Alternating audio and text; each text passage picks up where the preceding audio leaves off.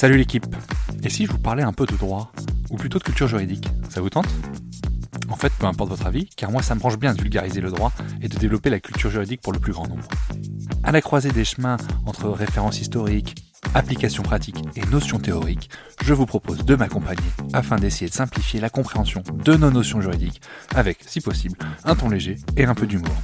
Je suis Thomas Lubert et je vous souhaite la bienvenue dans Juris Vulgaire, le podcast de vulgarisation juridique.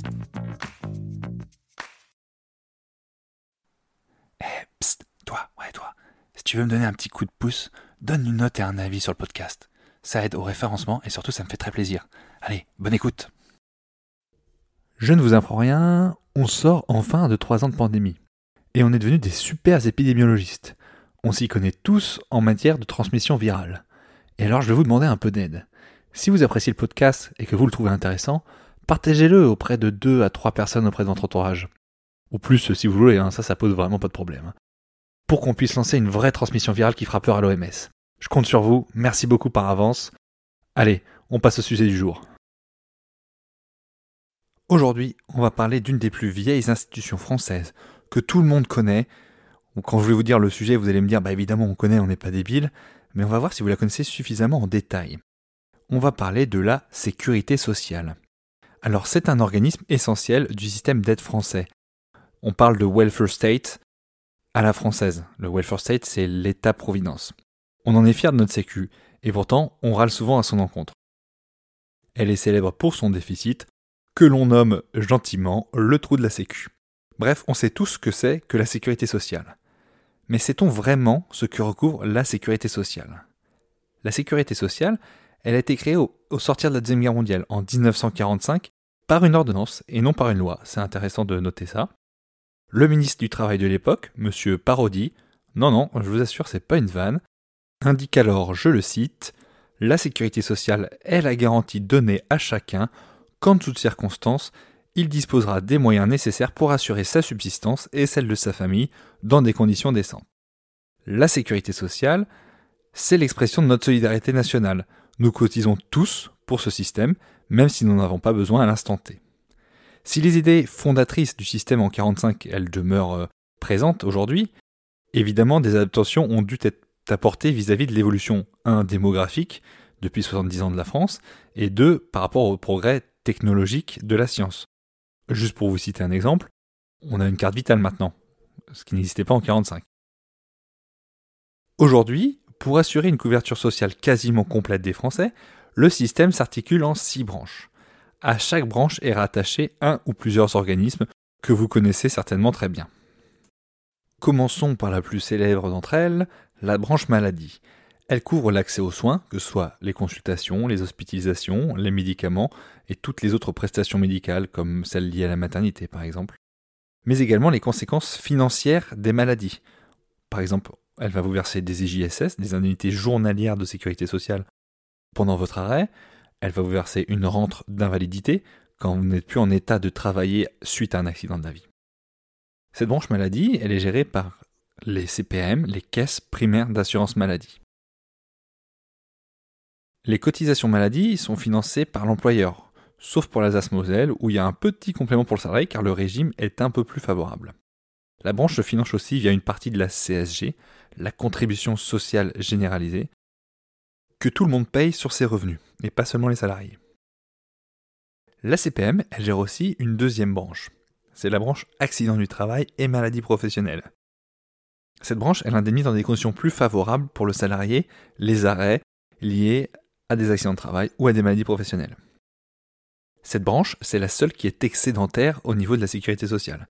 Elle est uniquement financée par les employeurs via ce qu'on appelle un taux accident de travail maladie professionnelle qui varie en fonction de la sinistralité de leur entreprise. Cette branche, quand je viens de l'indiquer, elle est aussi gérée par la CPM. La troisième branche, c'est la branche famille, qui est gérée par, je pense que vous l'avez tous, la CAF, la Caisse d'allocation familiale.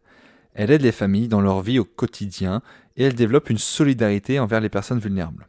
Elle se finance aussi par des cotisations employeurs et via également un pourcentage de la CSG. Il y a évidemment des impôts qui sont directement affectés et, il faut quand même le préciser, l'État participe en grande partie au financement de cette branche famille. La quatrième branche, elle est un peu à la mode en ce moment, hein, enfin bref, la mode je sais pas si c'est le bon terme, en tout cas elle est d'actualité, c'est la branche retraite. La branche retraite, elle est gérée par les CARSAT, les caisses d'assurance retraite et de santé au travail. Ces CARSAT, sont chapeautées par la Caisse nationale d'assurance vieillesse, la CNAV. Cette caisse, elle sert à verser la retraite de base aux retraités. Elle suit les salariés tout au long de leur carrière et les aide à préparer leur retraite. Elle est financée par une grande partie par des cotisations salariées et une petite partie par des cotisations employeurs. La dernière branche historique, elle est certainement moins connue, vous ne l'avez certainement pas, c'est la branche recouvrement. Cependant, quand je vais vous indiquer l'organisme qui gère cette branche, vous allez tout de suite percuter. Si je vous dis l'URSSAF. Cette branche, et donc l'URSSAF, à la différence des autres, elle ne gère pas un risque, elle n'est pas destinée à avoir un mécanisme assurantiel. Mais son but, c'est de collecter les cotisations et les contributions sociales afin de les redistribuer au bénéfice des autres branches. Enfin, depuis janvier 2021, une sixième branche a été créée, c'est la branche autonomie, avec la Caisse nationale de solidarité pour l'autonomie. Elle gère les dépenses liées à l'autonomie des personnes âgées et des personnes en situation de handicap. Cette branche est donc nouvelle, elle n'est pas historique. C'est pour ça que maintenant on peut considérer qu'il y a six branches, dont cinq assurantielles, qui forment notre sécurité sociale. Alors le régime que je viens de vous présenter, c'est le régime général. Il concerne près de 90% des salariés. Mais il existe d'autres régimes spécifiques. Citons par exemple le plus connu d'entre eux, le régime agricole, qui est géré par une caisse spécifique qui est la MSA, la Mutualité Sociale Agricole. Concrètement, les risques couverts sont les mêmes. On va couvrir la maladie, les accidents de travail, la retraite, mais les modalités d'indemnisation peuvent différer. C'est l'ensemble de tous ces éléments qui constituent notre sécurité sociale et qui fait du système social français l'un des plus protecteurs au monde.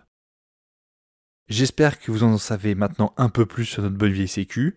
Je vous remercie d'avoir écouté ce nouvel épisode de Juris Vulgaire et je vous dis à la semaine prochaine. Ciao la team.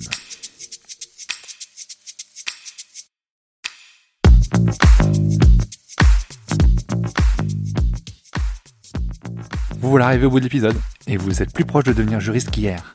Merci d'avoir écouté jusqu'au bout.